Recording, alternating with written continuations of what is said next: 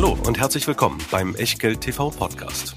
Bevor es gleich losgeht, beachtet bitte unseren Disclaimer auf der gleichnamigen Unterseite auf www.echtgeld.tv. Auf die Inhalte dieses Disclaimers wird zu Beginn einer jeden Sendung explizit eingegangen. Und nun viel Spaß und gute Unterhaltung mit Tobias Kramer und Christian W. Röhl. Es ist nicht warm. Es ist nicht heiß. Nein, es ist brütend heiß. Und damit zur heißesten Sendung des Jahres. Herzlich willkommen aus Berlin und zwar beidseitig. Herzlich willkommen aus Berlin. Mein Name ist Tobias Kramer und Christian Viröl ist zurück aus Mallorca. Herzlich willkommen. Ja, ich freue mich, äh, wieder da zu sein. Ähm, und also, ob das jetzt wirklich der heißeste Tag des Jahres ist, das lassen wir mal dahingestellt. Bislang vielleicht, aber auch, also, wenn wir so die letzten Sommer uns anschauen, kann man doch sagen, da geht noch einiges. Naja, es ist zumindest der heißeste Sendetag. Das dürfte mal ganz sicher sein. Äh, denn was sich so für die nächsten Wochen schon mal ankündigt, ist eine gewisse Abkühlung und 36 Grad in der Prognose. Ich weiß nicht, was heute real erreicht wurde in Berlin. Das ist ja nun äh, auch alles andere als alltäglich, glücklicherweise. Heiß sind die jetzt folgenden Informationen nicht. Ihr kennt sie schon, aber sie gehören so zu Echtgeld wie auch unser neuer Sponsor. Aber der Disclaimer kommt trotzdem immer an erster Stelle. Ja, natürlich, denn auch heute gilt, alles, was wir hier machen, ist keine Aufforderung zum Kauf oder Verkauf von Wertpapieren, keine Rechtsberatung, keine Steuerberatung, keine Anlageberatung, sondern wir tun hier unsere Meinungen kund zu bestimmten Investments und was ihr aus diesen Investments macht oder was ihr eben nicht draus macht, das ist ganz allein eure Sache und damit auch euer Risiko. Wir können dafür keinerlei Haftung übernehmen, genauso wenig wie wir eine Gewähr übernehmen können für Richtigkeit, Vollständigkeit und Aktualität der Unterlagen, die es auch zur heutigen Sendung wieder in Hülle und Fülle gibt, zum Beispiel in Form von ETF-Profilen im bewährten Layout von Echtgeld TV. Und wenn ihr diese Unterlagen haben wollt, dann findet ihr die wie immer in der Echtgeld TV Lounge und allmählich wisst ihr ja eigentlich alle, was die Echtgeld TV Lounge ist, aber wir haben ja ständig neue Abonnenten und neue Zuschauer. Und für diejenigen nochmal der Hinweis, www.echtgeld.tv kostenlos anmelden und nicht nur die Unterlagen zur Sendung immer bekommen, sondern auch Informationen, wann wir wieder auf Sendung gehen und was wir denn sonst so treiben. Das war die rechtliche Einordnung und natürlich wird euch auch diese Sendung präsentiert von unserem Partner Scalable Capital und vor allen Dingen vom Scalable Broker bei dem ihr für 2,99 den Prime Broker nutzen könnt.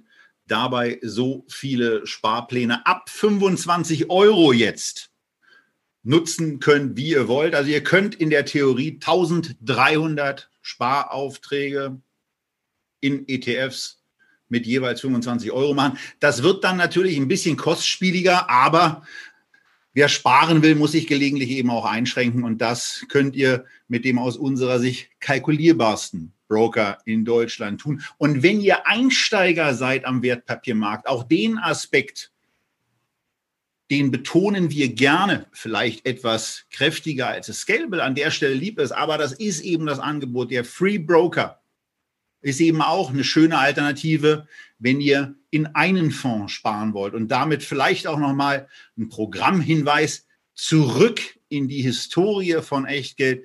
Immer noch sehr, sehr schöne Sendungen lauten auf den Titel Just One. Und da könnt ihr einfach nochmal reinschauen, was wir da vorgestellt haben und alle Fonds, die wir dort vorgestellt haben und auch die ETFs, die wir heute vorstellen, die findet ihr im Sparplanangebot was ihr dort einrichten könnt.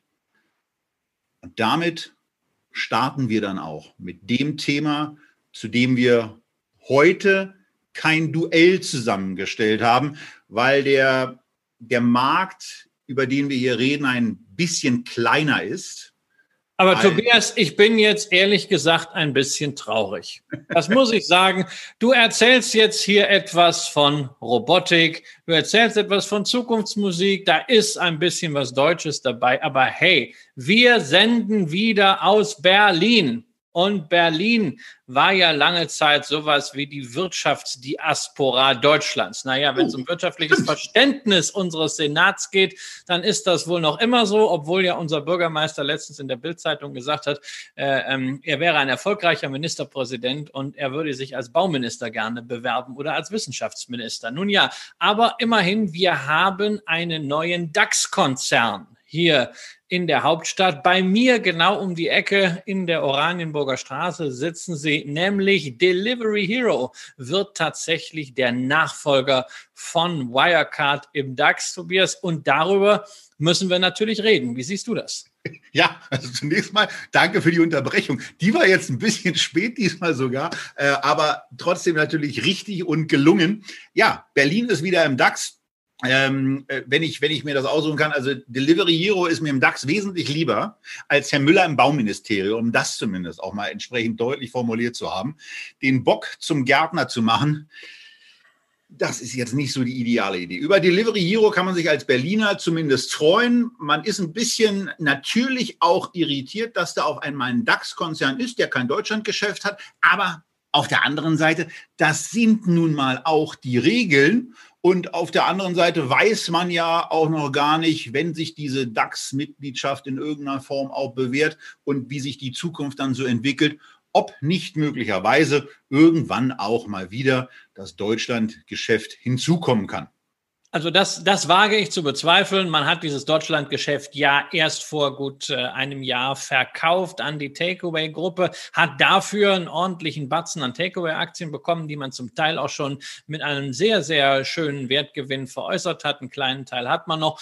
Und dazu, dass man in Deutschland kein Geschäft hat, ja, das ist richtig. Man hat kein operatives Geschäft, aber die Vitalfunktion, die Administration, viel Technologie ist natürlich doch hier in Deutschland. Also ich kenne das Areal Areal ja ganz gut. Ich war schon äh, ein paar Mal dort bei Delivery Hero, weil das Unternehmen ja in meinem Beritt fällt bei der DSW als HV-Sprecher und Stimmrechtsvertreter. Äh, Delivery Hero Berlin und Plattform, das ist immer dann mein Thema. Insofern also mein erstes DAX-Unternehmen, was ich für die DSW an dieser Stelle begleite, was mich natürlich auch äh, sehr freut. Und da arbeiten schon viele Menschen. Delivery Hero ist also durchaus auch hier ein deutscher Arbeitgeber. Trotzdem hat man ja gestern viel gehört, viel Negatives. Jetzt kann man bei mir natürlich sagen, naja, ich bin so ein bisschen biased, weil ich das Unternehmen ganz gut kenne, weil ich natürlich auch den beiden Vorständen, Nick Östberg und Emmanuel Thomasin, sofort äh, eine E-Mail geschrieben habe, ihnen gratuliert habe. Ähm, siehst du das auch so negativ, den Aufstieg von Delivery Hero, wie das gestern in verschiedenen Kommentaren im Fernsehen, aber auch äh, in den sozialen Medien zu lesen war? Äh, mich wundert ja ein bisschen, dass du dich darüber so echauffierst, weil ich muss echt sagen, also ich meine, erstmal als Berliner regt man sich ja grundsätzlich über alle Themen auf und der Deutsche ist ja beim Meckern auch immer ganz vorne mit dabei. Also was willst du denn erwarten nach, nach so einem Jahr, äh, wo dann auch das nächste Ungewöhnliche passiert, wo man eben nicht äh, etwas, äh, ja, etwas altbekanntes wie eine deutsche Wohnen in den äh, DAX nochmal. Ja, die, ist ja schon, die ist ja schon drin. Ja, ja, aber was, äh, es gibt ja noch andere Unternehmen, die vielleicht auch Geschäfte machen, die nicht ganz so neu, äh, so hip, so wachstumsstark, aber vielleicht auch anfällig sind. Äh, dann gibt es äh, natürlich, wie es sich offenbar für DAX-Neueinsteiger dann auch gehört, immer mal wieder die ein oder andere Gerüchte-Einstreuung zum Thema. Naja, so ganz sauber sind die Bilanzen dann aber auch nicht. Also, naja, also welches Unternehmen, was extrem stark wächst, kann mit letzter Konsequenz sowas immer behaupten, ob Dinge einmal richtig aktiviert sind, richtig abgegrenzt sind. Ich weiß nicht. Ich freue mich zunächst mal wirklich darüber, mit einem gewissen Lokalpatriotismus, dass Berlin wieder im DAX ist. Wenn Hertha jetzt auch noch einen neuen Trikotsponsor bekäme, dann wäre das eigentlich richtig rund. Ja, also ich habe mich gestern wirklich an der einen oder anderen Stelle geärgert äh, über den einen oder anderen Kommentar. Doch, ich muss das sagen, weil ich erinnere mich zwei Monate zurück, da hieß es äh, in den Medien, Deutsche Wohnen steigt auf in den DAX, öh, Immobilienkonzern, total langweilig, ja, ja, das ist das olle Deutschland, die Old Economy ähm, da war das nicht gut genug. So, jetzt steigt ein Plattformunternehmen auf, da wird gesagt, ja, tolles Unternehmen, aber kein Deutschlandgeschäft und vor allem keine Gewinne. Ja, jetzt haben wir mal wieder eine Technologiehoffnung, aber irgendwie ist das auch den Leuten wieder nicht so recht. Und das Delivery liegt aber auch, Christian, ein bisschen am Typus Nein, nein, es liegt der Journalisten. Nicht, nicht, ja, es liegt nicht am Typus der Journalisten, sondern ich glaube, es liegt dann nicht an Delivery Hero. Delivery Hero kriegt jetzt einen gewissen Segen ab.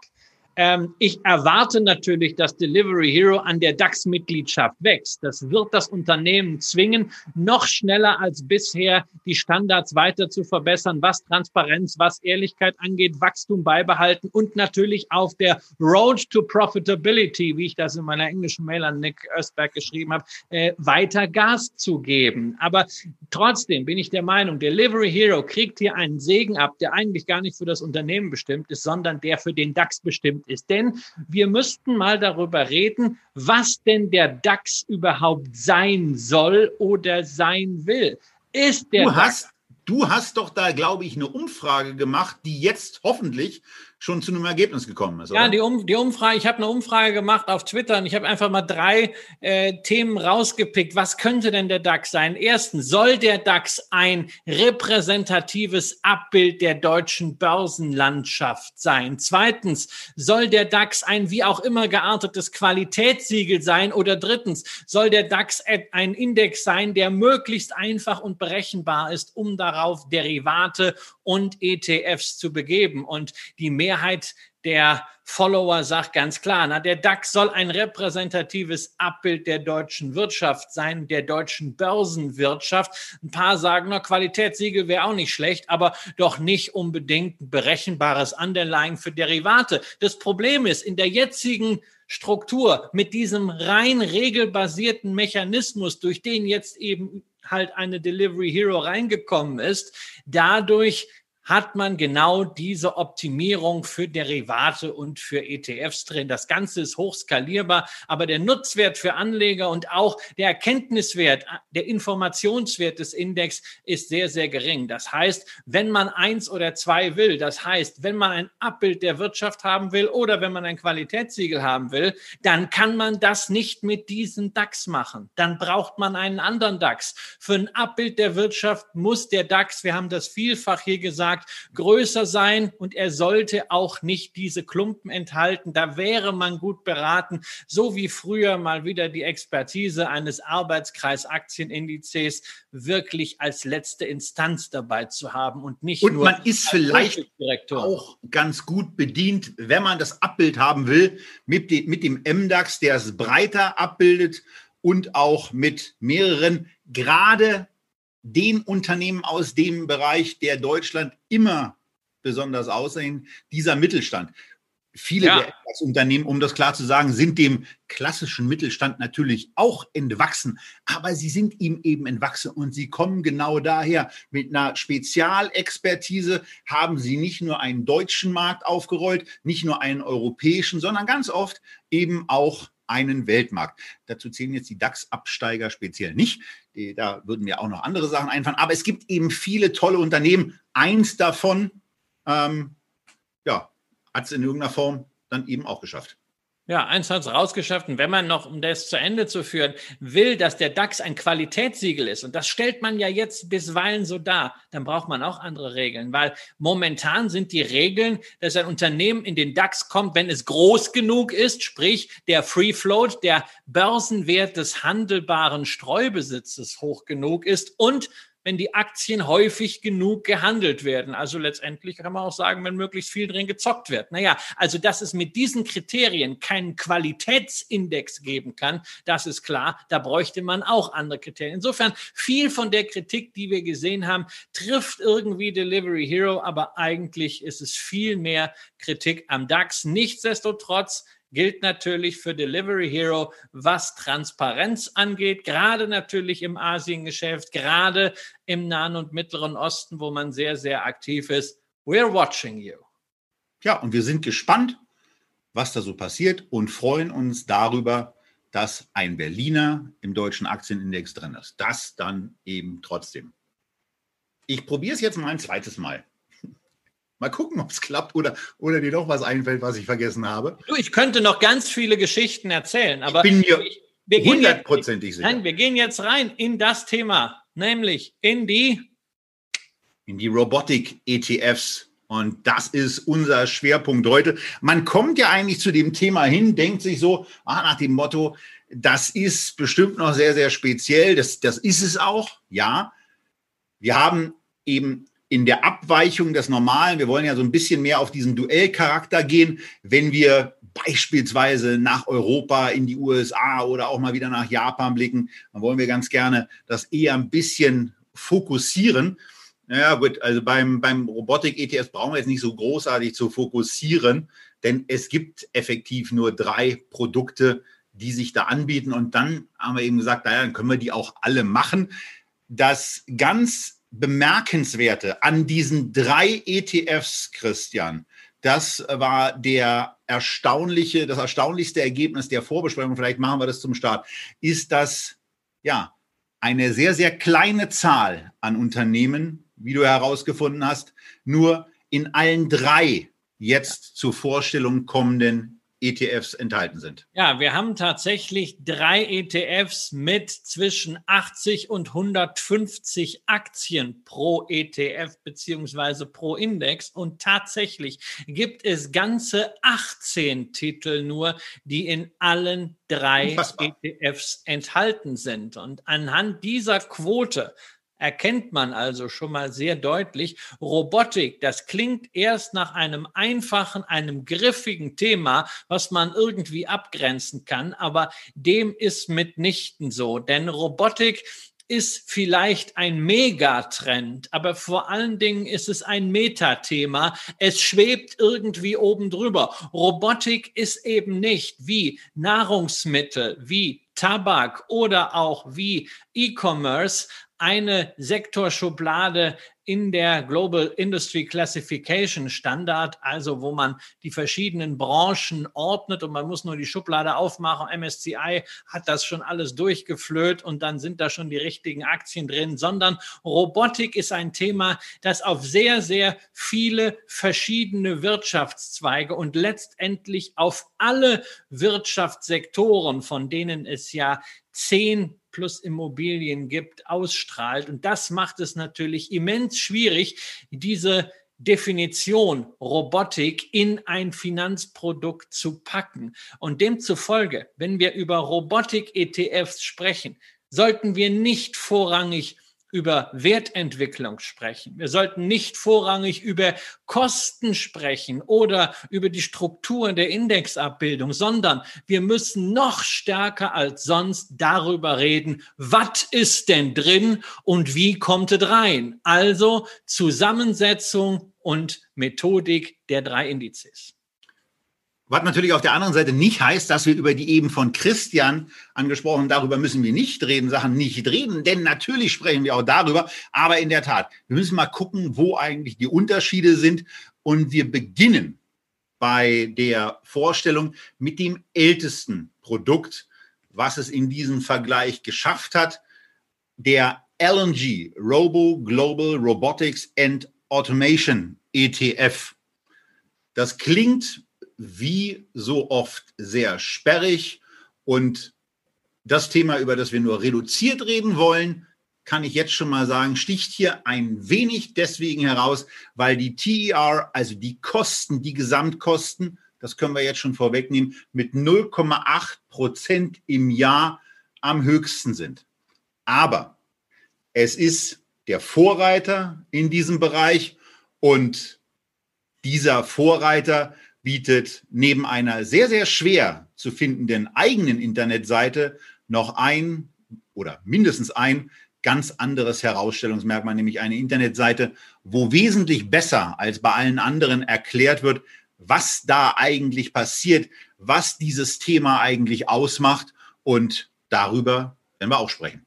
Ja, das ist das Entscheidende. Also wir haben es bei diesem Robo, ich nenne ihn einfach mal so, jetzt nicht mit einem Index zu tun, der mal auf Bestellung eines ETF oder Zertifikateanbieters von einer Indexplattform schnell zusammengefutzelt wurde, sondern wir haben es hier mit einem Index zu tun, der basiert auf der Tätigkeit eines Research-Hauses. Robo Global ist nämlich nicht nur ein Brand, sondern das ist eine bereits seit fast zehn Jahren existierende existierende Research-Firma in den USA, die nichts anderes macht, als Investitionen in den Bereich Robotik und Automatisierung zu prüfen, zu aufzuzeichnen, auch im Venture Capital Bereich zu katalogisieren. Und die haben eine ganz eigene Methodik entwickelt in den letzten Jahren, wie man denn sich diesem Metathema nähern kann. Basis dafür sind zwölf Subsektoren, von denen einige uns sehr vertraut erscheinen, wo wir sagen, na ja,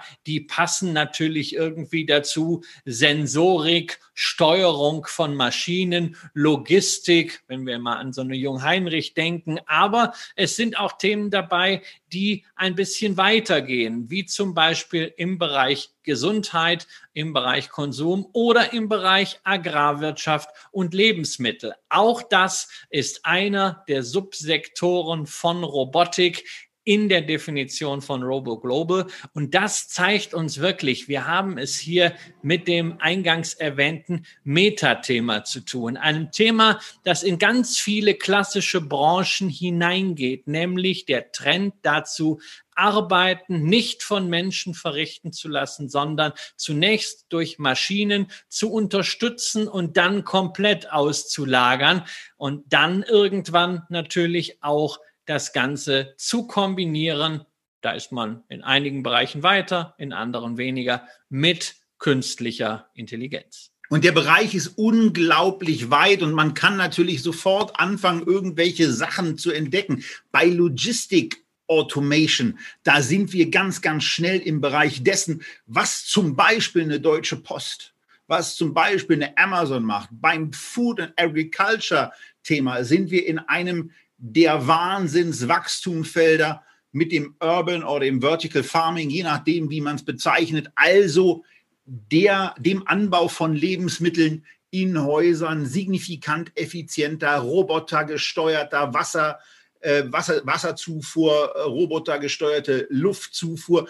Also das könnte man jetzt alles durchgehen. Und das ist und das Schöne. Das ist alles unglaublich spannend. Und es findet vor allen Dingen überall auf dieser Welt statt. Und das ist schon mal ein Element, Christian, bei dem wir ein, ein erstes Highlight setzen können. Denn was bei diesem Fonds auf jeden Fall heraussticht, ist die regionale Aufteilung, ja. in der die USA mit 45,3 Prozent zwar das am stärksten gewichtete Land und Nordamerika mit 47 Prozent auch die am stärksten gewichtete Region ist, aber danach kommt D-Zugartig angebraust Asien mit bereits 30 Prozent.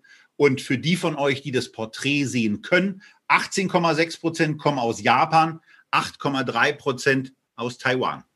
Ja, das ist natürlich was wirklich Besonderes, denn normalerweise kennen wir das so von technologielastigen Investments, dass es immer 60, 70 Prozent USA sind. Und hier haben wir wirklich einen großen Anteil Asien. Und das ist natürlich auch etwas, was wir schon mehrfach besprochen hatten. In Asien, insbesondere in Japan, ist man in vielen Bereichen in der Robotik weltweit führend, nicht nur in der Produktion, sondern natürlich auch im Einsatz. Fanuc beispielsweise, eine der, ja, klassischen Roboteraktien, die wohl jeder in einem solchen Index vermutet, die natürlich auch drin sind. Aber es gibt natürlich auch untypische Robotikaktien. Und das ist insbesondere bei dem Thema, das du eben angesprochen hast, ähm, Vertical Farming oder generell Automatisierung in der Landwirtschaft. Was ist denn die Aktie, um die es dort geht?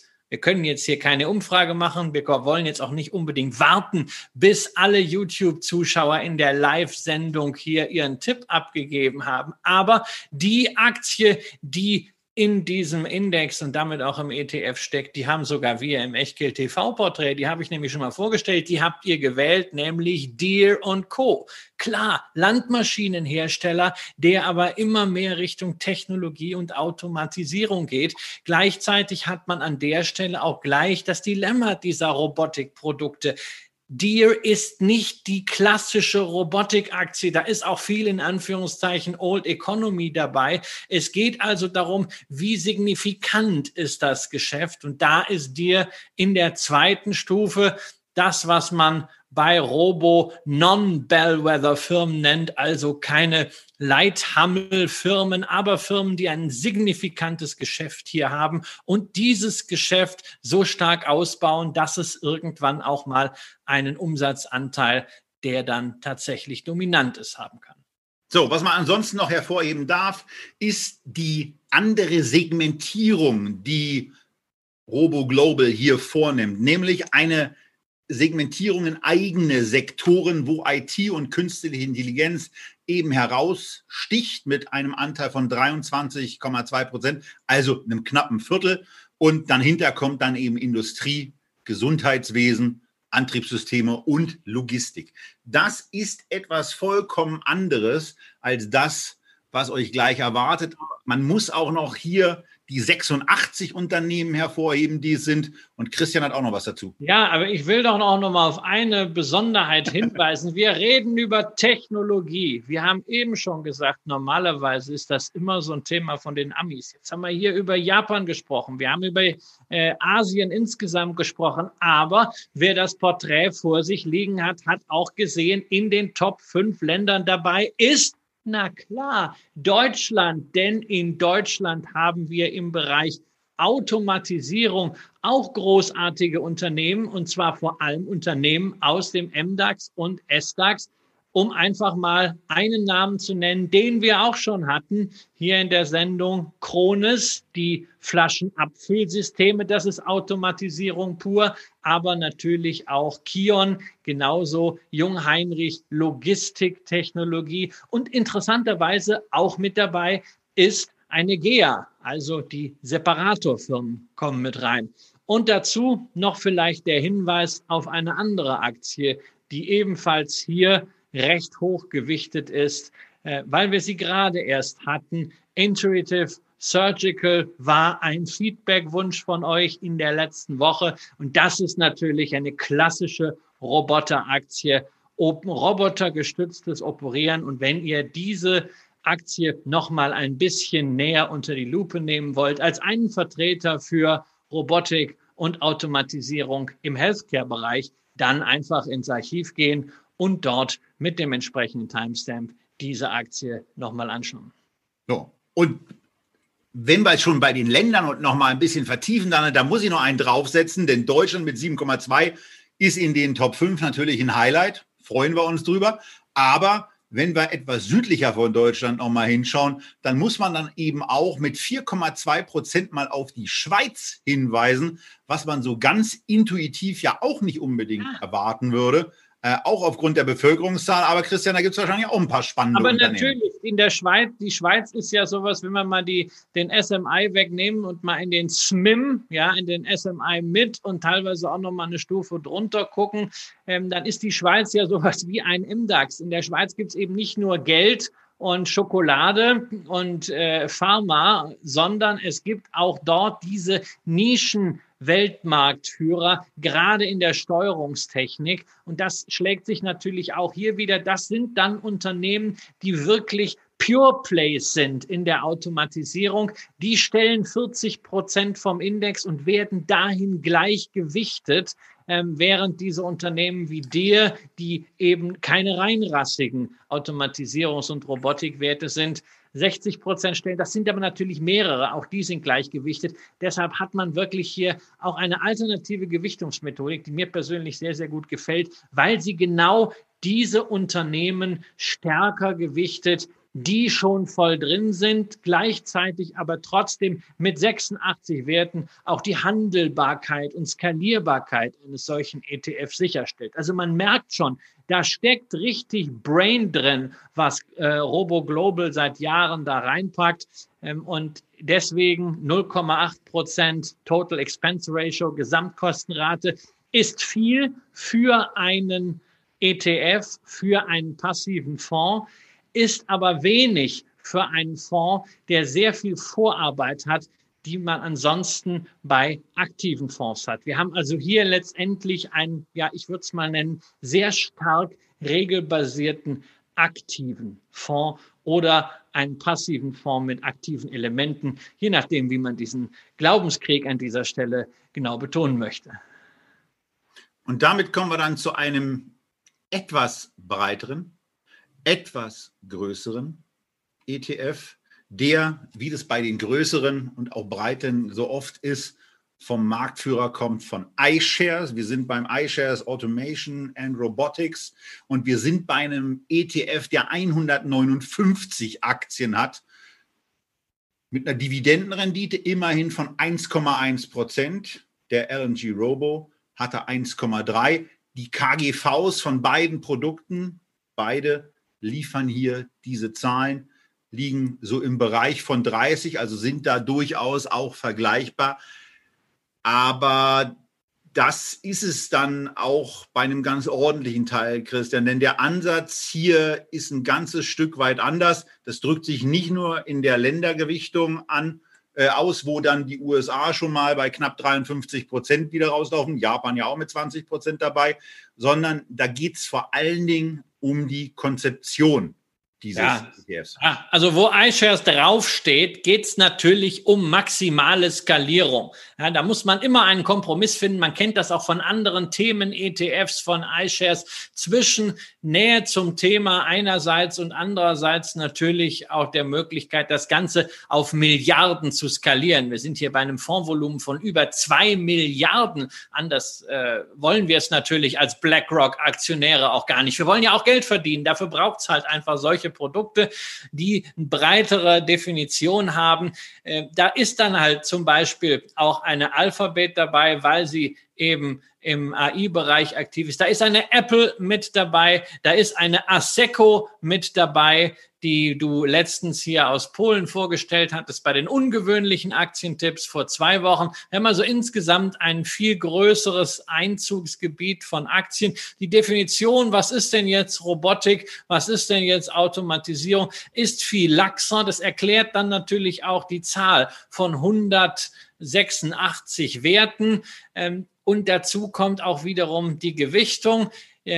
Es ist keine Kapitalisierungsgewichtung, sonst würde Apple natürlich wieder alles erschlagen, sondern man nennt das Ganze adjustierte Gleichgewichtung, ist also auch keine Gleichgewichtung, weil sonst hätte jeder Wert weniger als ein Prozent. Das ist nicht. Wir haben Werte dabei, die deutlich über ein Prozent haben. Adjustierte Gleichgewichtung heißt halt, man guckt ein bisschen auf die Umsatzbeiträge. Vor allen Dingen guckt man aber wie üblich darauf, dass das Ganze nicht allzu weit von Benchmark-Richtlinien abweicht und natürlich, dass die ganz kleinen Werte kein zu hohes Gewicht haben.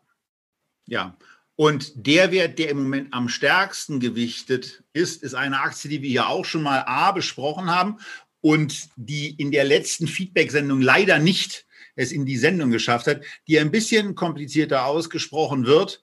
Und deswegen habe ich irgendwann mal die Anleitung zum Aussprechen damit formuliert, dass man den Berliner Genitiv benutzt hat, dem Schah seine Omi. Und dann ist man bei Xiaomi, die mit 2,3 Prozent gewichtet sind und ähm, gefolgt von Nvidia, von Apple, die ebenfalls mit 2,3 Prozent drin sind, mit Nidec. Was ist denn Nidec, Nidec, Christian? Ja, also Nvidia ist zum Beispiel eine der Aktien, die äh, in allen drei Indexkonzepten mit dabei sind. Ja, das ist, wie gesagt, es sind nur 18. Für Nvidia gilt das äh, zum Beispiel, was auch wieder diese besondere Rolle von Nvidia unterstreicht, dass man das Unternehmen aus sehr, sehr vielen Blickwinkeln wohl betrachten kann und sehr häufig, wir haben in unserer Chip-Sendung vor drei Wochen drüber geschrieben, kommt man zu der Erkenntnis, naja, Nvidia ist auch beim Thema Robotik und AI, wie auch beim äh, autonomen Fahren, was ja irgendwie angegliedert ist, wie auch bei Krypto. Sie sind eigentlich immer irgendwie mitführend und das bestätigt das auch an dieser Stelle. Ja, äh, aber ich frage die Rölipedia nochmal. Weißt du, was Nidec oder Nidec ist?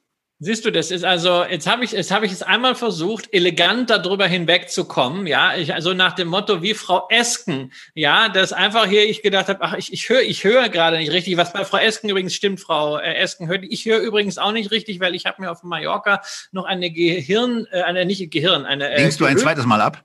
Gehörgangentzündung festgestellt. Und äh, bei Niedeck dachte ich zunächst an Wolfgang Niedecken, äh, aber der ist sicherlich nicht gemeint, auch Niederegger nicht. Nein, ich muss zugeben, es ist äh, ein furchtbarer Fauxpas in der Vorbereitung. Ich habe mir dieses Unternehmen nicht angeschaut und ausgerechnet nach dem musst du mich fragen.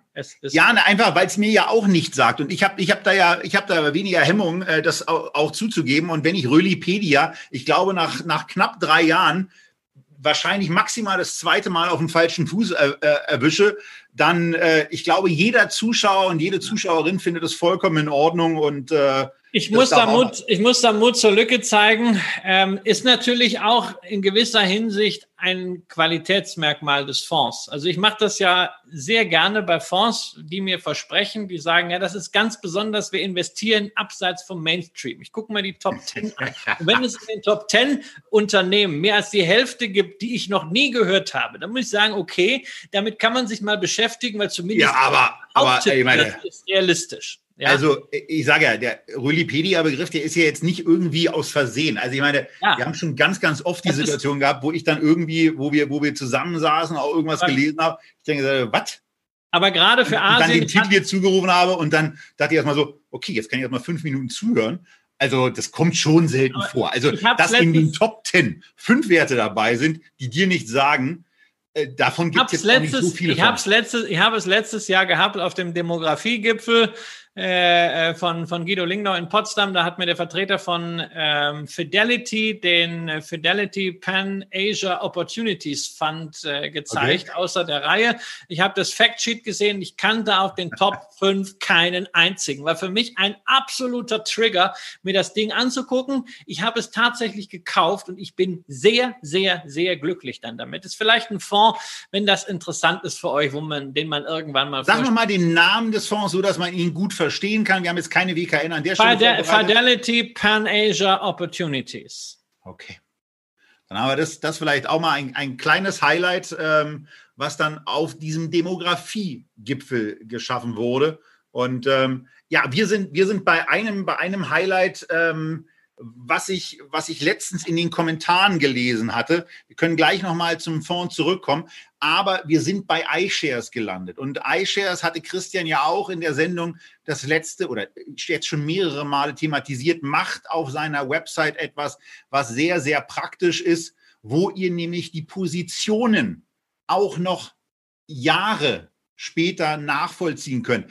Denn ihr seht zum Beispiel, dass per 20. August in dieser Aufstellung jetzt auf einmal nicht mehr die Xiaomi auf Platz 1 ist, sondern sich das Ganze ein bisschen verändert hat und auf einmal rutzli putzli ist die Advanced Micro Devices auf Position 1. Aber wenn man dann zum 31. Juli guckt, da ist dann auf einmal Xiaomi auch nicht mehr in den Top 5 vertreten, sondern woanders und so weiter. So geht es dann fort und ihr bekommt auch einen Eindruck davon, was sich in diesem Fonds, in diesem ETF eigentlich so alles tut. Und weil wir die Nachfrage in den Kommentaren hatten, wie man das denn selber machen kann, und weil iShares das offenbar nicht hinreichend vernünftig mal zeigt oder erklärt, wir sind ja Kumpels und von daher machen wir das. Von daher, ihr geht auf Positionen, ihr geht dann im Bereich Positionen auf alle Positionen und dann geht ihr einfach mal mit dem Pull-Down-Menü so ein bisschen zurück.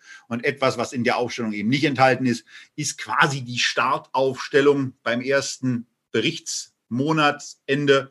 Und da war es eben so, dass, auch lustig, dass noch eine ganze Menge Cash im Depot war, 34 Prozent, dass hier also wirklich erst der Aufbau gemacht wurde und eine Nvidia mit 1,42 Prozent und putzigen kleinen 144.000 Euro die top gewichtete Aktie war. Und da geht es eben dann auch so los, dass ihr ein bisschen die Historie erkennt. Am 31. Oktober waren sie dann schon aufgestellt. Und so könnt ihr das nicht nur für diesen etwas spezielleren Fonds gut nachvollziehen, sondern ihr könnt es eben auch für andere, für größere Fonds nachvollziehen und damit so ein bisschen die Gemeinheit der Indexanbieter umgehen, die euch nämlich die Gewichtungen der Indizes nicht so frei zugänglich machen, wie es serviceorientierten und auch aufklärungsorientierten Unternehmen äh, eigentlich zustehen würde. Äh, von daher ist das ein schöner Service, den iShares da liefert. Und ich muss da auch noch mal einhaken, nicht nur im Vergleich zu den Indexanbietern, sondern gerade auch im Hinblick auf das, was aktive Fonds machen. Bei aktiven Fonds musst du zweimal im Jahr den Halbjahres- bzw. Jahresbericht veröffentlichen. Das kommt oft äh, Wochen oder Monate später. Da gibt es dann eine volle Positionsliste. Dazwischen, das sind alle Serviceangebote unverbindlich, irgendwie mal die Top 5 oder die Top 10 rauszuhauen. Viele machen ja inzwischen die Top 10 so einmal die Woche oder vielleicht auch jeden Tag. Aber daran kannst du keine komplette Portfoliostruktur ableiten. Vor allen Dingen nicht bei Fonds, die weniger konzentriert sind. Und da muss man sagen, dass die ist ein ganz wesentlicher Vorteil von ETFs. Das, was man früher in der Computerbranche hatte, what you see is what you get, ja, äh, kann man hier umdrehen, ja, you see what you get. Und das ist eben bei aktiven Fonds nicht der Fall. Da muss man viel nachhaken. Das kann sich auch lohnen oder man muss einfach vertrauen. Das kann auch prämiert werden. Aber der Anfangswiderstand ist natürlich höher. Und das ist ein ganz, ganz großartiger Service. Und dass das möglich ist, auch für Privatanleger sowas zu bekommen, das finde ich einfach nach wie vor geil. So, dufte Kiste, 0,4% TR, 0,1% angekündigte Geldbriefspann. Wir kommen gleich noch zu einem Anbieter, wo die ein bisschen höher ist und wo man sich nicht immer darauf verlassen kann, dass die auch existent ist. Aber das war der iShares Automation und Robotics und aller guten Dinge sind ja bei einem Dreikampf insbesondere auch hier drei. Und damit kommen wir jetzt zur Nummer drei, nämlich zum Luxor. Robotics and AI ETF. Christian, was hier heraussticht, und zwar in einer Form, wie es dann wirklich krass ist, sind die 68,2 Prozent aus den USA, die dort gewichtet sind. Ja. Insgesamt meine ich aus dem Vorgespräch 70 Prozent Nordamerika 70 mitgenommen Nordamerika. zu haben. Aber das ist schon heftig. 70 Prozent, äh, 68 Prozent USA, 6,0 Prozent das zweitstärkst gewichtete Land. Also hier ist schon eine sehr, sehr deutliche Verschiebung zu spüren. Und man sieht im Übrigen auch sehr, sehr schön hier bei den Top-Sektoren den Vorteil der zuvor schon genannten anderen Differenzierung von Branchen, von Sektoren beim LNG Robo. Denn hier steht ganz platt mit 71,5 Prozent vorne IT. Na, ja. was eine Überraschung. Ja, aber wir müssen ja auch sagen, das heißt eben nicht Robotics and Automation hier und das heißt auch nicht Automation und Robotics wie bei iShare, sondern es heißt hier Robotics und AI und folglich ist alles drin, was irgendwie nach Alternativ, nach, nach Artificial Intelligence, also nach künstlicher Intelligenz aussieht oder zumindest riecht. Jedes Unternehmen, das da irgendwie forscht in die Klassifizierung, die macht hier das Equity Research von der Societe Generale. Die haben einen Pool von Unternehmen geschaffen, wo einfach gesagt wird, okay, das ist ein Thema, das ist in diesem Unternehmen drin, das wird äh, jährlich überarbeitet, ob das noch aktuell ist. Und erst aus diesem Pool bedient man sich dann. Und dieser Pool ist gigantisch. In diesem Pool sind alle der Highflyer von der Nasdaq drin, und zwar die großen wie Apple, wie Alphabet, wie Netflix, genauso wie die kleinen, wie zum Beispiel eine DocuSign, wie eine Twilio.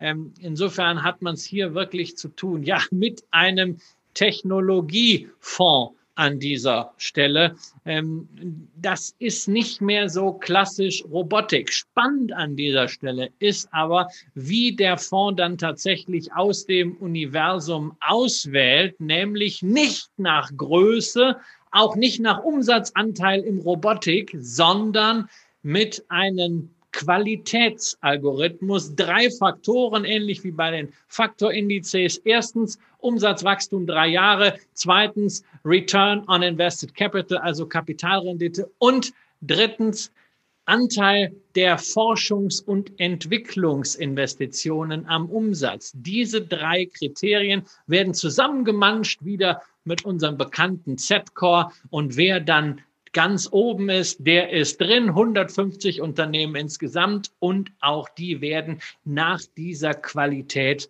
entsprechend gewichtet. Also ein ausgeklügelter Mechanismus, aber durch die riesige Grundgesamtheit haben wir es hier eigentlich nicht mehr mit einem klassischen Robotik- oder einem fokussierten AI-Fonds zu tun, sondern letztendlich mit einem sehr breit gestreuten Technologie, Digitalisierungs, Disruptionsinvestments, was nicht schlecht sein muss, sondern was in der Wertentwicklung kurzfristig sogar richtig, richtig gut gelaufen ist. Denn das können wir schon vorwegnehmen, seit dieser Fonds am Markt ist, das ist noch nicht allzu lange, erst seit 2018, aber seitdem hat er die anderen beiden deutlich distanziert. Und das trotz der etwas anderen Ausrichtung und der anderen Größe, die dieser Fonds hat. 146 Millionen sind in diesem Produkt im Moment investiert. Die Gesamtkostenquote beträgt hier auch 0,4 Prozent. 0,25 Prozent ist der versprochene Geld- und Briefabstand in Prozent. Ähm, da ist Luxor bei mir so ein bisschen vorbelastet, weil das in den letzten Monaten ähm, nicht immer so richtig so geklappt hat mit diesen, mit diesen Ankündigungen der maximalen Geldbriefspanne.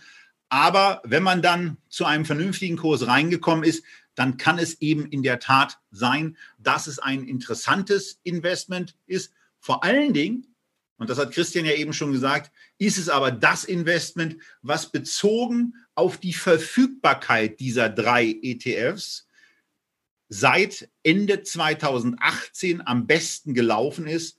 Seitdem hat der Luxor Robotic and AI um etwa 40 Prozent zugelegt, der iShares um etwa etwas über 20 und der LNG Robo, äh, Robo Global, der ja vom Konzept her und äh, auch von der Begleitung äh, da etwas umfangreicher, spannender und auch thematisch fokussierter gestaltet scheint, der hat sich erstaunlicherweise sehr, sehr stark am MSCI World orientiert. Aber dazu auch nochmal diese Einordnung vom Start. Wichtig ist ja auch, dass ihr eines dieser drei Konzepte für das für euch geeignetste haltet und euch mit diesem jeweiligen Konzept eben entsprechend wohlfühlt. Und darum geht es eben bei der Anlage in diese drei Produkte auch.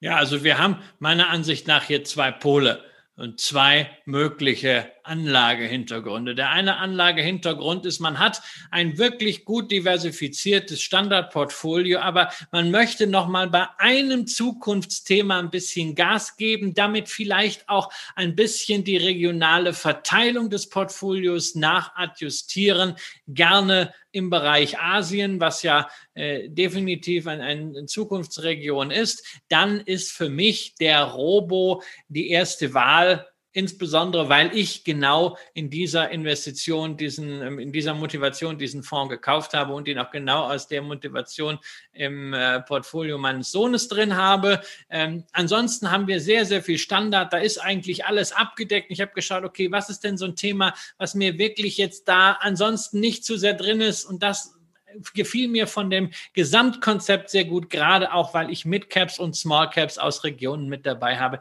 die ich ansonsten nicht abdecke, insbesondere aus Asien. Hingegen, wenn jemand ein Portfolio hat, was sehr traditionell ist, den klassischen Werten, vielleicht ein Dividendenaristokraten ansonsten überwiegend hat, wenig auf Wachstum und er sagt, also ich möchte jetzt da ein bisschen Pfeffer reinbringen, ich möchte ein bisschen Technologie aufbauen, aber ich will doch keinen Nasdaq kaufen, der zu über 50 Prozent aus fünf Aktien besteht. Ich will Technologie in der Breite haben. Der findet mit dem Luxor Robotics und AI ein wirklich spannendes Produkt, das eben nicht so verengt ist wie manche andere Themen-ETFs, zum Beispiel diese Cloud Computing äh, Fonds, die nun wirklich sehr wenige hochgejubelte Aktien enthalten, sondern hier hat man schon einen breiten Qualitätsmechanismus dahinter und kann da an der Stelle das Portfolio entsprechend nachjustieren. Wichtig ist natürlich in allen Fällen, wir reden hier nicht über Value Value-Aktien, die jetzt äh, runtergeprügelt sind mit dem KGV im einstelligen Bereich, sondern das ist alles gut gelaufen, prädestiniert dafür, Positionen aufzubauen über einen Sparplan oder über Tranchen. Und das könnt ihr ja mit der Flatrate bei Scalable Capital oder mit dem Sparplan sehr, sehr einfach machen.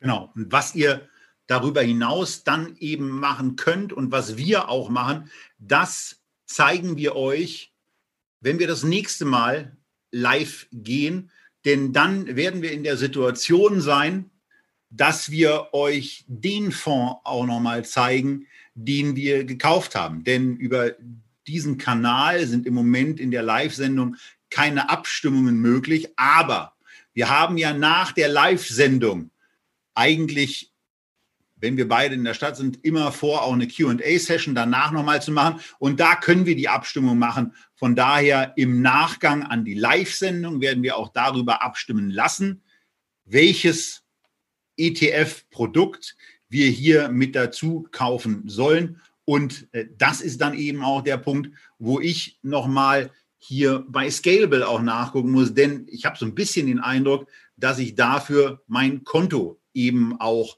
nachladen muss. Also dafür muss zumindest mal die nächste, der nächste Erwerb sichergestellt sein. Von daher ist jetzt einfach auch wichtig, dass wieder entsprechend auf dem Konto Geld eingezahlt wird.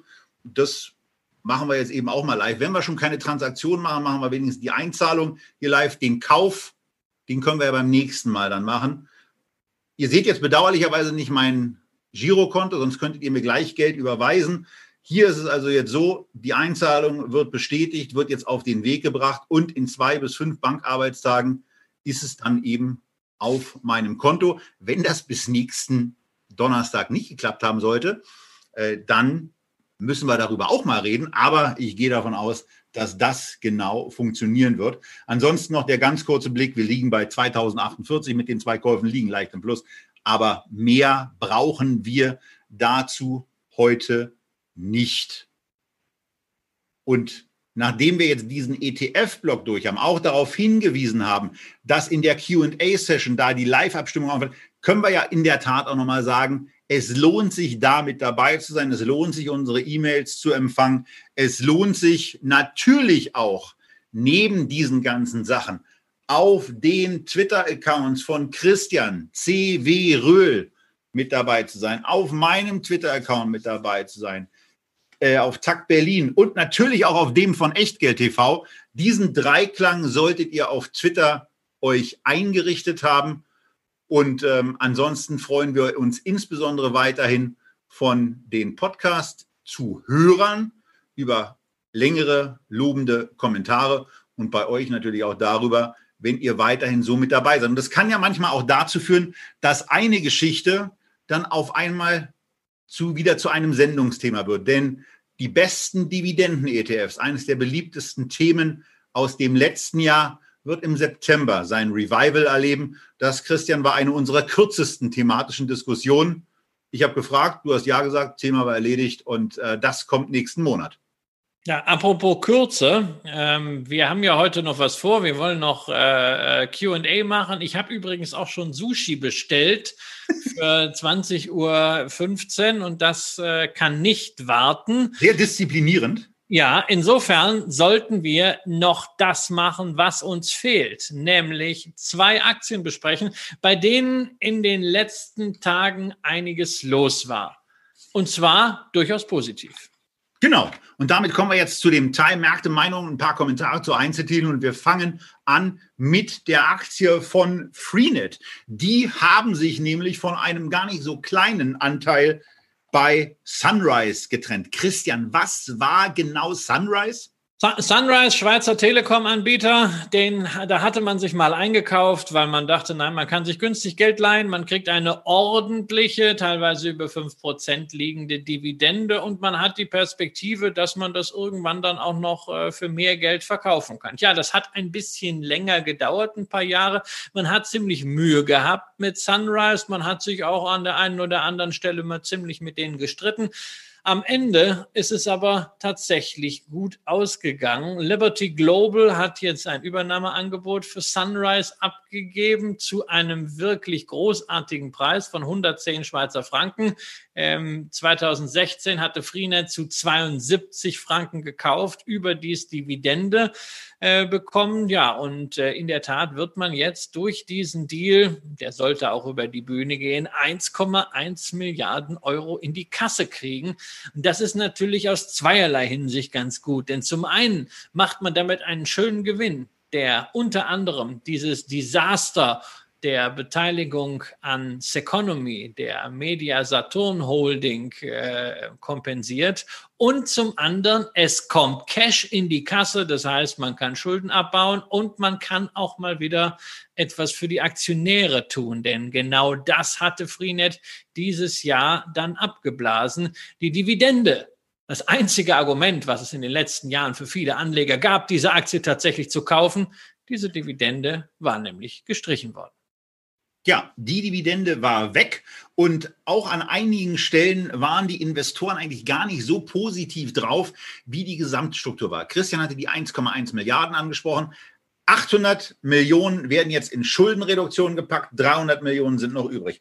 Das bedeutet, dass vom 4,4-fachen EBITDA nur noch das 1,6-fache EBITDA an Schulden vorhanden ist. Und bei der Dividende hat Christoph Willanek in einem Interview mit der Börsenzeitung auch sehr, sehr deutlich gesagt, dass die Pause, die man da eingelegt hat, also es war ja nicht eine richtige Pause, es war nur eine mega deutliche Reduktion.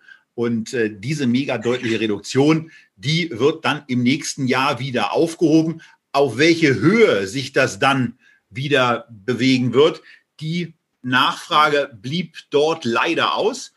Ob es wieder die 1,65 werden, ich weiß es nicht. Ich kann es auch nicht so richtig einschätzen. Nur damit, nur damit wir über Zahlen reden, für die 1,65 braucht er 200 Millionen Cash.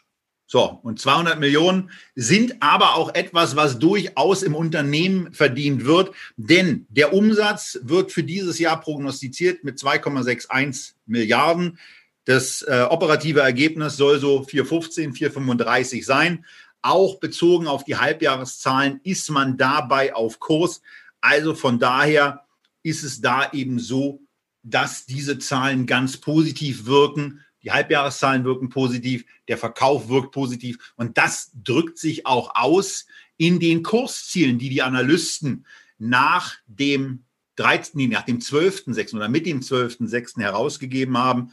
Hier sind Kursziele im Durchschnitt von 21 Euro im Raum stehen, also ein Plus von 16 Prozent. Bei einer durchaus ja dann üppigen Dividende oder zumindest auch auf einem etwas ermäßigten Niveau attraktiven Dividende ist das ein ordentliches Level. Es gibt dann noch die DZ Bank, die sagt 23,50 und weil ja immer einer noch mal einen raushauen muss, Haug und Aufhäuser 25,50 oder Steigerungspotenzial 42 Prozent. Hast, hast, du heute, hast du heute den Tag der Glaskugel? Weil also am, Nein, ich am, wollte mir die Sachen dann schon mal angucken, weil am Anfang, am Anfang hast du was erzählt von Wettervorhersagen, ja. Jetzt kommst du mit Kurszielen, ja. Mal gucken, was sonst noch so für Prognosen kommt. Gleich sagst du vielleicht auch noch, wer die Bundestagswahl gewinnt oder wer die Champions League gewinnt. Keine Ahnung.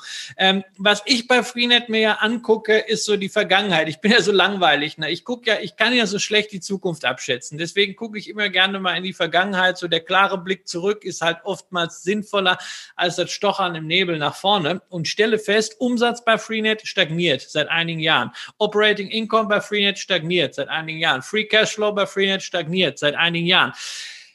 Das Ganze in einem Umfeld Telekommunikation, ähm, wo wir mit 5G natürlich ein Damoklesschwert haben. Freenet hat ja kein eigenes Netz, ist ja nur Reseller. Wie werden da die Verträge aussehen, weiß man nicht. Wir haben das äh, äh, Geschäft im Broadcasting, im TV-Bereich, was unter Corona insoweit gelitten hat, als man keine Events machen konnte, ähm, was jetzt auch nicht so profitiert hat wie andere Digitalangebote. Und irgendwie weiß ich nicht, wo kommt über diesen aktuellen Free Cashflow, der dann hoffentlich wieder als Dividende ausgereicht wird, die Fantasie her, beziehungsweise auch an dich als KGV-Experten die Frage. Ich kriege ja einen Zwölferkurs Gewinnverhältnis raus. Ist das eine Sache, wo du sagst, hey, das ist jetzt attraktiv. Ich gehe jetzt auf die Seite derjenigen, die richtig Asche da reingepumpt haben, nämlich Flossbach von Storch, einer der ganz großen deutschen Vermögensverwalter, Großaktionär mit 15 Prozent oder sagst du, nee,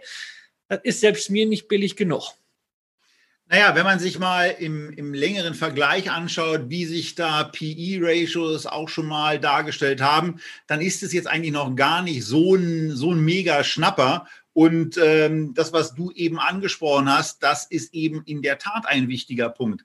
Also dieses Thema, wo sind Umsatzniveaus eigentlich und Ähm, man sieht ja dann nicht immer, was da zu einem Zeitpunkt noch drin war, aber vor zehn Jahren im Dezember, also per Dezember 2019, waren es dann eben fünf Milliarden, die da noch äh, an Umsatz da waren. Jetzt sind es mit Sicherheit mit einem, in einem anderen Unternehmen 3,2 Milliarden zehn Jahre später gewesen. Also das ist eben nicht nur eine Stagnation, sondern es ist eine, das ist auf der Umsatzseite zumindest eine Schrumpfung. Und ich will da, also da will ich gar nicht weiter in die Glaskugel blicken. Wenn ich das gewollt hätte, dann hätte ich die Analysten gar nicht angeführt. Ähm, es gibt ja auch negativ eingestelltere Kollegen. Goldman Sachs äh, sagt 15,90, um das vielleicht auch nochmal am unteren Ende abzurunden.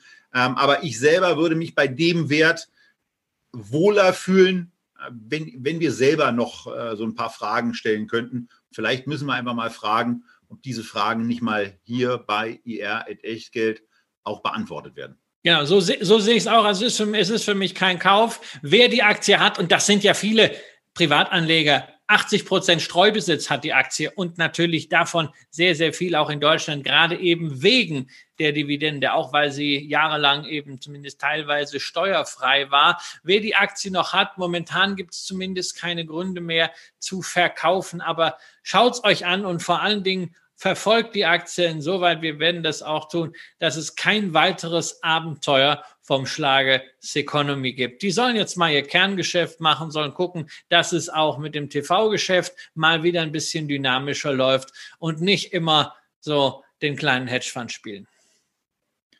Die zweite Aktie, die uns in den zurückliegenden Tagen aufgefallen sind, ist auch aufgrund ihrer schieren Größe und Bedeutung für den Einzelhandel in den USA, naja, Einzelhandel, also die, für den Lebensmittelhandel in den USA, ist die Walmart-Aktie, die so ein, so ein klassisches äh, Beispiel jahrelang war für die Headline Death by Amazon. Und das hat auch bis Ende 2015 ganz gut geklappt. Und dann für diejenigen, die den Chart jetzt vor sich sehen, Podcast-Hörer fahren wie immer rechts ran an der Stelle und laden die Sache runter, weil ab 2016 ist dann eben schon auffällig, dass dieses ausgebildete Tief bei knapp unter 60 US-Dollar dann verlassen wurde und Zuversicht der Investoren zurückkam und etwas verzögert zu der Zuversicht kam dann eben auch Umsatzsteigerung und dieser, dieser Dampfer Walmart hatte seinen Kurs geändert, hat Angebote verändert, hat sich stärker in das Thema Online reingetankt, was im Juli in dem neuen Angebot Walmart Plus dann gegipfelt ist, womit man Amazon, naja, also nicht so richtig äh, Elementarkonkurrenz macht mit Amazon Prime, aber es geht eben in diese Richtung, dass ich mir für 98 US-Dollar im Jahr meine Lebensmittel nach Hause liefern kann dass ich Fuel, also Benzin, Rabatte bekomme und auch bei bestimmten Sonderangeboten einen sogenannten Early Access habe. Äh, ansonsten, das Unternehmen hat Zahlen zum Halbjahr vermeldet. Die sahen auch ganz gut aus. 137 Milliarden, also gerundet sogar 138 Milliarden war es an Umsatz. Das war 5,6 Prozent mehr als im Vorjahresquartal und wenn man dann, was im Handel dann immer relativ oft gemacht wird, so eine Flächenbereinigung vornimmt, dann waren es sogar 9,3 Prozent mehr. Das operative Ergebnis stieg, stieg um 8,5 Prozent auf 6,1 Milliarden. Und das sah erstmal so ganz gut aus und kam am Markt, Christian, auch ganz gut an. Ja, ja, es hat ja einen Ausbruch gegeben auf ein neues Hoch, dann ging es halt noch mal ein bisschen runter, wenn man hat gesagt, naja, es ist ja auch irgendwie schon so ein bisschen äh, getrieben von Covid. Außerdem glaube ich auch nach wie vor, dass Börsianer am Anfang nicht so richtig hingeguckt haben, als sie das Ergebnis, die Aktie gesehen haben für dieses Quartal 87 Prozent plus, ja, bei einer Riesenfirma wie Walmart, ja, was heißt Riesenfirma? Ist, ja, ist auch nur noch so groß wie Tesla, ne? sind ungefähr gleich auf jetzt, aber 87 Prozent plus, das war eine Hausnummer. Allerdings die hat man natürlich nicht operativ verdient, sondern dieses extreme Plus in den unbereinigten Zahlen kommt dadurch zustande, dass man die Beteiligung am chinesischen äh, Online-Shopping-Portal JD.com mal hochgeschrieben hat nach dem erfolgreichen Listing in Hongkong. Denn an JD.com ja auch eine sehr beliebte Aktie bei deutschen Privatanlegern hält Walmart immerhin 12 Prozent, nachdem man verschiedene äh, Geschäfte dort eingebracht hat. Ansonsten gilt das, was wir schon mal gesagt haben vor einem Jahr zu dieser Aktie. Ähm, wenn so ein Tanker mal Fahrt aufgenommen hat, dann rollt er wieder. Man braucht lange Zeit, äh, bis man in Gang kommt. Jetzt funktioniert die Sache. Der Kurs geht nach oben, die Geschäfte gehen nach oben. Was bleibt, ist natürlich die Dividende. Auch die klettert langsam aber sicher weiter mit einer Ausschüttungsquote von einem Drittel sind also die nächsten Jahre der Dividendensteigerungen auch schon vorprogrammiert. Allerdings, ja, Rendite nur noch 1,7 Prozent. Die Aktie ist nicht mehr billig. Ähm, wir reden über ein KGV von 20 ähm, auf Basis der aktuellen Zahlen 25 der Schätzung fürs nächste Jahr, wenn Corona-Sondereffekte draußen sind. Das sieht zunächst teuer aus, Tobias, aber man darf nicht vergessen, Walmart ist auch historisch eine Aktie, die sehr häufig sehr gut gepreist war, weil eben das Geschäft am Ende doch sehr stabil ist, sei es weil man wirklich das liefert, was die Amerikaner brauchen, oder sei es, weil man eben zur richtigen Zeit in die richtigen Businesses investiert.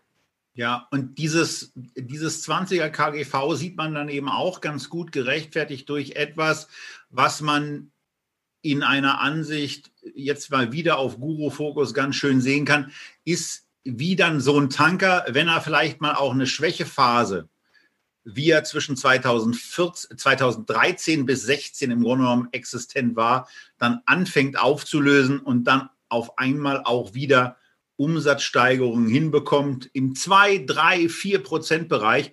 Aber auch das ist bei dieser schieren Größe des Unternehmens eben äh, etwas sehr herausstehende. Man muss eben auch. Und auch im Handel, nicht nur in der ja, Größe, ja. sondern wir reden über Handel. Wir reden hier nicht über Technologie. Wir reden über, äh, über wirklich ein, ein richtig mühsames Geschäft. Und das kann man auch als, als Managementqualität nicht hoch genug hängen. Und es ist in den USA ja auch kein Einzelfall. Wir sehen ja eben sehr gute Zahlen auch bei der Nummer zwei im Kurs noch besser gelaufen. Target, so mein Favorit unter den Supermärkten, sowohl bei den Aktien als auch wenn ich ein einkaufen gehe. Oder auch Kroger gut gelaufen. Ja, ähm, deutlich günstiger übrigens mit einem KGV von unter 14. Dort funktioniert das. Aber es ist halt auch nicht Gott gegeben. Und um das herauszufinden, müssen wir nur auf die europäischen Supermärkte schauen. Schaut euch die Kurse, schaut euch die Zahlen von Carrefour an, schaut euch die Zahlen von Casino an beide aus Frankreich oder schaut euch einfach hier in Deutschland die Zahlen von Metro Cash and Carry an. Und da seht ihr, wie mühsam dieses Geschäft ist und wie viel Managementqualität es doch braucht, um das ordentlich zu machen. Und das gelingt den drei US-Riesen Walmart ganz vorne dran, beispielhaft. Und alle drei genannten Firmen sind übrigens langjährig sehr zuverlässige Dividendenzahler beziehungsweise Dividendenaristokraten mit sehr niedrigen Payouts. Das heißt, geringe Anfangsrendite, aber ihr habt auch da dann noch das Schönste vor euch. Ansonsten würde ich jetzt eigentlich total gerne noch ein bisschen mehr über den Hamburger Investorentag, auf dem ich gestern war, erzählen. Ich würde auch total gerne noch Christian ein bisschen intensiver dazu befragt haben, wie sich eigentlich die Corona-Einreise am Berliner Flughafen gestaltet hat. Aber wir liegen mit jetzt knapp 70 Minuten etwas über der von uns vorgegebenen Zeit und wir wissen, dass die Leute, die bei unseren QA-Sessions mit dabei sind, eben auch schon darauf warten, dass das losgeht. Einige wählen sich nämlich zu den Live-Sendungen gar nicht ein, sondern wissen, dass die dann zeitnah auch bei YouTube erscheinen. Bei dieser Sendung ist es eben auch wieder so. Wir danken für das Verständnis für auch unser Wochenende, der kommende Montag. Und gleich gibt es in der QA-Session dann eben etwas mehr zum Thema Hamburger Investorentag. Ein Highlight erlaube ich mir trotzdem noch hervorzuheben, dann das war die Präsentation von Rolf Elgeti von der Deutschen Konsumread, den wir ja auch schon hier in unserer Sendung hatten und der ja auch schon hier dieses Thema angesprochen hat in dem Interview, was passiert eigentlich, wenn man in einem Ort ist, wo zwei oder drei konkurrierende Zentren äh, nennen wir sie mal Konsumtempel, äh, angeordnet sind. Und das hat er in Hamburg nochmal sehr, sehr schön auseinandergesetzt, wie wichtig es eben ist, dass man auch in C oder in D-Lagen, also er ist, ist vor allen Dingen auf die D-Lagen eingegangen, dass man dort dann eben, wenn es dort zwei oder drei Zentren gibt, dass man da die Nummer eins hat. Denn wenn es zu einer Ausdünnung kommt und auf einmal die Nummer zwei oder die Nummer drei verschwindet, dann ist bei der Nummer eins oder auch bei der verbleibenden Nummer zwei Nachfragezuwachs, sowohl bei Mietern als auch natürlich bei Einkaufenden äh, zu verzeichnen.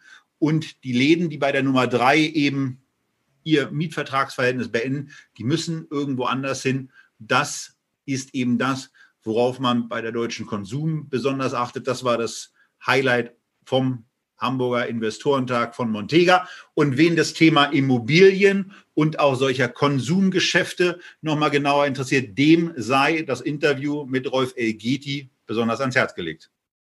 So, also ich hätte jetzt eigentlich noch gefragt, was sind D-Lagen? Ist das in der Nähe einer Dönerbude? Aber in Anbetracht der fortgeschrittenen Zeit würde ich jetzt unseren Zuschauern gerne einen schönen Abend und ein paar schöne, warme, schwitzige Sommertage wünschen.